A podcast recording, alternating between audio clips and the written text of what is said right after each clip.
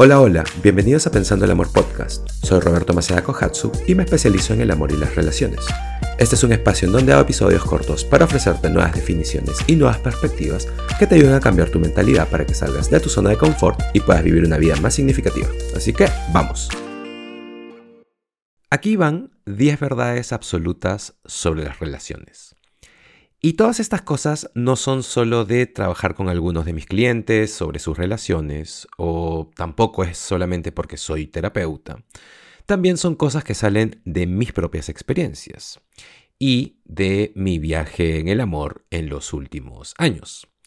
No sé, unos 30 años aproximadamente. Eso significa que he estado aprendiendo sobre el amor desde en fin, hace muchos años, así que sí, unos 30 años suenan correcto. bueno, la primera es que si no estás cometiendo errores, es que no te estás arriesgando lo suficiente. Y con errores no me refiero obviamente a ser infiel, me refiero a hacer cosas dentro de los límites de la relación con buenas intenciones de crecer y aprender. Y luego ser responsable de eso si fueron eh, no sanas de alguna manera. Es decir, si haces algo que entra en la categoría de no sano o tóxico o lo que sea, porque obviamente nadie es perfecto, poder tomar responsabilidad por eso. Porque muchas veces estamos tan obsesionados con hacer todo perfecto que nos olvidamos que los errores son la manera en que aprendemos, especialmente en las relaciones. Así que si eres una persona perfeccionista, y muchas de las personas con las que he trabajado que son perfeccionistas, todo suele dificultárseles mucho más en las relaciones porque solo eres el 50%. Y no importa qué tan perfecto seas, eh, eso no significa que la relación va a ser perfecta, porque en realidad hay muchísimas capas y factores en cada relación sobre las cuales en verdad no tenemos el control. De lo que sí tienes el control es sobre ti mismo. Y tienes que arrojar a un tacho esta idea de ser perfecto. En realidad se supone que estés cometiendo errores y, o sea, no a propósito, pero permitiéndote ser tú mismo y al cometer estos errores y ser responsable de eso y, y, preguntarte por qué sucedieron o de dónde vino eso, en realidad estás evolucionando y creciendo y llevando mucho más a la mesa en tu relación. Ok, número dos. Espera que todo lo que valga la pena tome bastante tiempo. Y creo que con las relaciones las personas no son conscientes de que están construyendo algo y esperan que las cosas solo caigan en su lugar y si no es natural u orgánico, entonces no estaba destinado a ser. Y la verdad es que las relaciones fluctúan todo el tiempo, ¿sabes? Está la etapa del enamoramiento y es, eh, o van a haber días, eh, van a haber momentos en que va a ser difícil amar a tu pareja. Y no es porque hay algo malo con él o ella o contigo, es solo la vida. Van a haber días en que todo es emocionante y van a querer arrancarse la ropa mutuamente. Y van a haber días en que va a ser algo normal o incluso aburrido y además hay discusiones y desacuerdos y todo eso. Así que esta es la cosa. Al igual que construir cualquier cosa, sea que hablemos de tu empresa o de tu relación, eso toma tiempo. Eh, o al igual que con tu cuerpo, piensa en todas las horas y todas las cosas que tienes que hacer para realmente poder transformar tu cuerpo. En fin, número 3. Y va en la, misma línea de la número 2, y es que toma mucho trabajo, eh, es muy difícil. Y me refiero con eso a que las cosas no son fáciles, pero, o sea, ¿qué cosa que valga la pena en este mundo es fácil? Creo que muchas personas subestiman, y con muchas me refiero a la mayoría, eh, todo el trabajo que realmente se necesita para que una relación funcione. Más bien, tienden a salirse de la relación después de... después del primer muy, porque, eh, porque a lo que me refiero con eso es que es muy, muy difícil. Y después del primer muy, se van. Así que, ¿cómo se ve eso? Y escúchame, es diferente para cada persona, pero lo vas a saber por la enorme montaña que vas a ver frente a ti, la montaña que siempre estás intentando evitar escalar, Porque cuando se trata de eh, las cosas que te activan o de las cosas que salen cuando estás en una relación, usualmente nos alejamos de eso en lugar de ir hacia ello. Así que ese segundo muy significa examinarse a uno mismo, significa el poder mirar hacia adentro. Y mientras más tiempo estamos en una relación, eh, solemos sentirnos más cómodos, ¿cierto? Y entonces se vuelve mucho más fácil culpar en lugar de tomar responsabilidad. Así que piensa en qué tan flexible y cuánto podías mirar hacia adentro cuando recién se conocieron. Cuando tú y tu pareja eh, no importa en, qué etapa están actualmente, sino cuando recién se conocieron. Y como ahora solo se trata de señalar o estar pendiente de algo. Así que hay algo de comodidad que se mete en el medio de la relación, eh, de dos personas trabajando duro por la relación. Y esa comodidad llega con el tiempo, así que mientras más tiempo estés en algo, a veces más difícil va a ser. Y cuando veo a personas que han estado en relaciones de, no sé, 10 años y aún están eh, mirando hacia adentro y realmente están trabajando en la relación. Eh, para mí eso es increíble, es alucinante, es como... Em, para mí eso es algo raro y solo es, eh, es increíble. Así que sean así. ok, número 4. pide las cosas oportunamente. Desde que empezamos a pensar que conocemos a nuestra pareja perfectamente, eh, dejamos de pedir cosas y más bien solo asumimos. Y la cosa aquí es entender que las personas cambian, así que si quieres algo, tienes que pedirlo. Y no tienes que ser un imbécil al respecto eh, o hacerlo eh, de mala manera, pero comunícalo, expresa tus necesidades o no sé, si quieres expresar algo, hazlo. Porque de lo contrario vas a empezar a generar eh, rabia, resentimientos, y eso hace que todo empiece a irse a la deriva. Eh, y en realidad es una regla básica de la vida y, se aplica a todas las relaciones. Así que eh, tienes que saber cuáles son tus necesidades y realmente pedirlas. Porque siempre recuerda, nadie puede leer tu mente. Y las personas que están en una relación piensan que eh, no tienen que pedir porque él o ella me conoce lo suficiente, debería de saber. Y eso es, eh, eso es una mierda porque eso no es verdad. Eh, bueno, número 5. Termina lo que empiezas. Y no estoy hablando solo de, de sexo, estoy hablando de discusiones, de desacuerdos, estoy hablando de...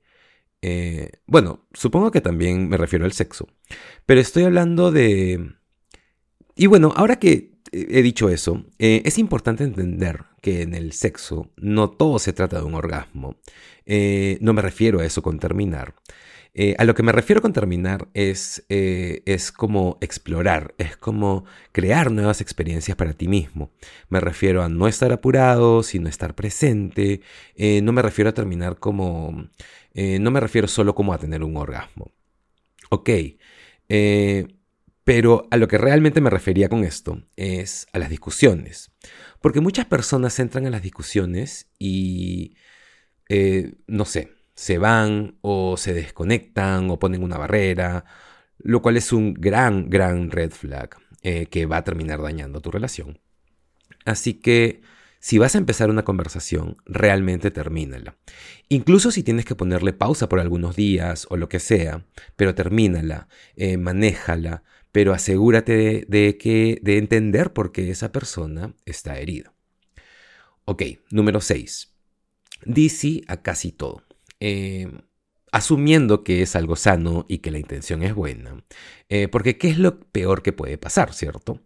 Así que, o sea, Está atado a esta idea de que cuando estás en una relación te sientes ya muy cómodo, así que si tu pareja quiere hacer algo y tú no, solo di sí y sea abierto. Y al decir que sí, eh, no, eh, no pienses que le estás dando un regalo a tu pareja, más bien estás estirándote a ti mismo, estás sacándote a ti mismo de tu propia zona de confort.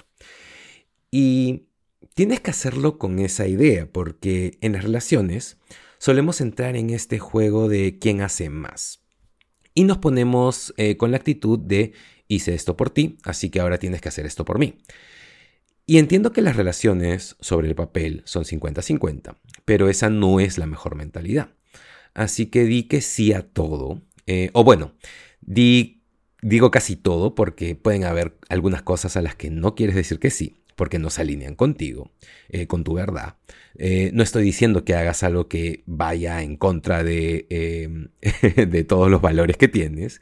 me refiero a que le digas que sí a la aventura y me refiero a que le digas que sí a, a diferentes maneras de explorar el sexo y nuevas actividades, eh, no sé, mirar películas que normalmente no verías o ir a restaurantes que normalmente no irías, eh, decirle sí a volver a casa temprano o algún juego de roles o diferentes tipos de date nights o decirle sí a perspectivas diferentes.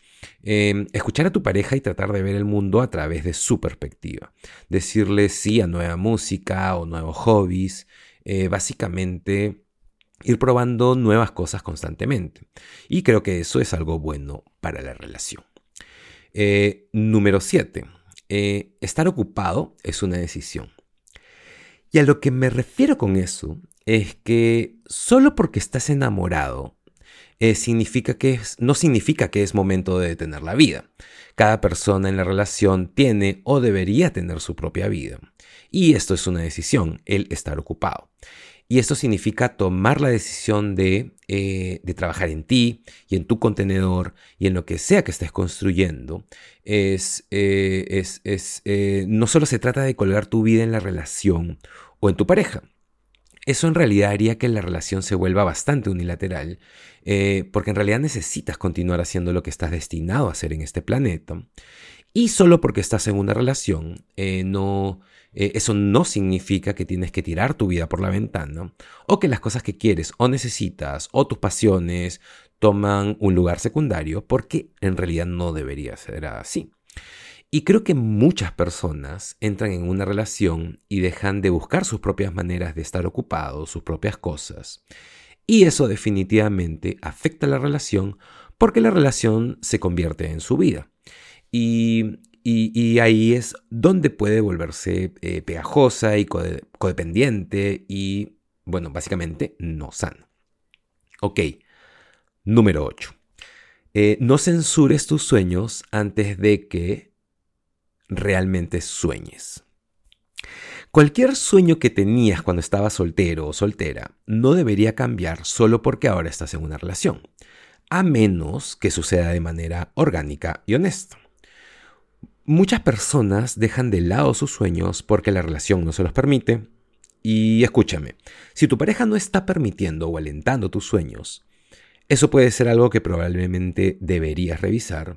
Eh, es decir, tu pareja puede tener una opinión, y eso es justo, pero si por tu pareja o por la relación tus sueños ahora son o han sido disueltos o no alentados, entonces tienes que reevaluar a la persona con la que estás. Número 9. Eh, en función de tener una vida extraordinaria, tienes que decidir que quieres una vida extraordinaria. Así que la palabra clave aquí es tú no ambos. Y con eso me refiero a que tienes que ser dueño de tu propia vida. Y más bien creo que muchas personas se pierden en una relación porque se olvidan de sus propias necesidades, de lo que quieren y de su propio camino. Y por último, la número 10. Eh, solo es un fracaso si aceptas el fracaso. Y a lo que me refiero con eso es que debemos luchar por la relación, siempre.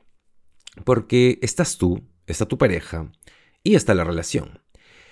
Y si aceptas el fracaso, no estás luchando por la relación, sino que admitir que estás equivocado, eh, o sea, no estás luchando por la relación, pero no aceptar que estás equivocado es aceptar el fracaso. Eh, admitir que estás equivocado es en realidad luchar por la relación. Eh, ¿Tiene sentido todo eso que acabo de decir? Eh, bueno, pero la cosa es que muchas, muchas personas quedan atrapadas en pelear el uno con el otro en una relación o en su relación. Y se olvidan que están en el mismo equipo. Así que en lugar de tener a dos personas luchando por su relación y no a dos personas luchando por sí mismas, habrían resultados totalmente distintos. Y bueno, en fin, esos son 10 de... Y por supuesto que tengo muchísimos más consejos, verdades, lecciones, eh, pero esas son algunas.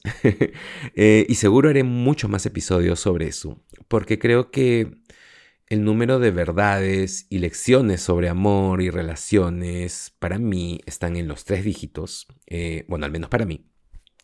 Y en realidad tengo que separar, catalogar o armar categorías y todo eso, pero en realidad tengo demasiados. Eh, así que nada, estas son algunas eh, y puedes tomar cualquiera que resuene contigo en realidad.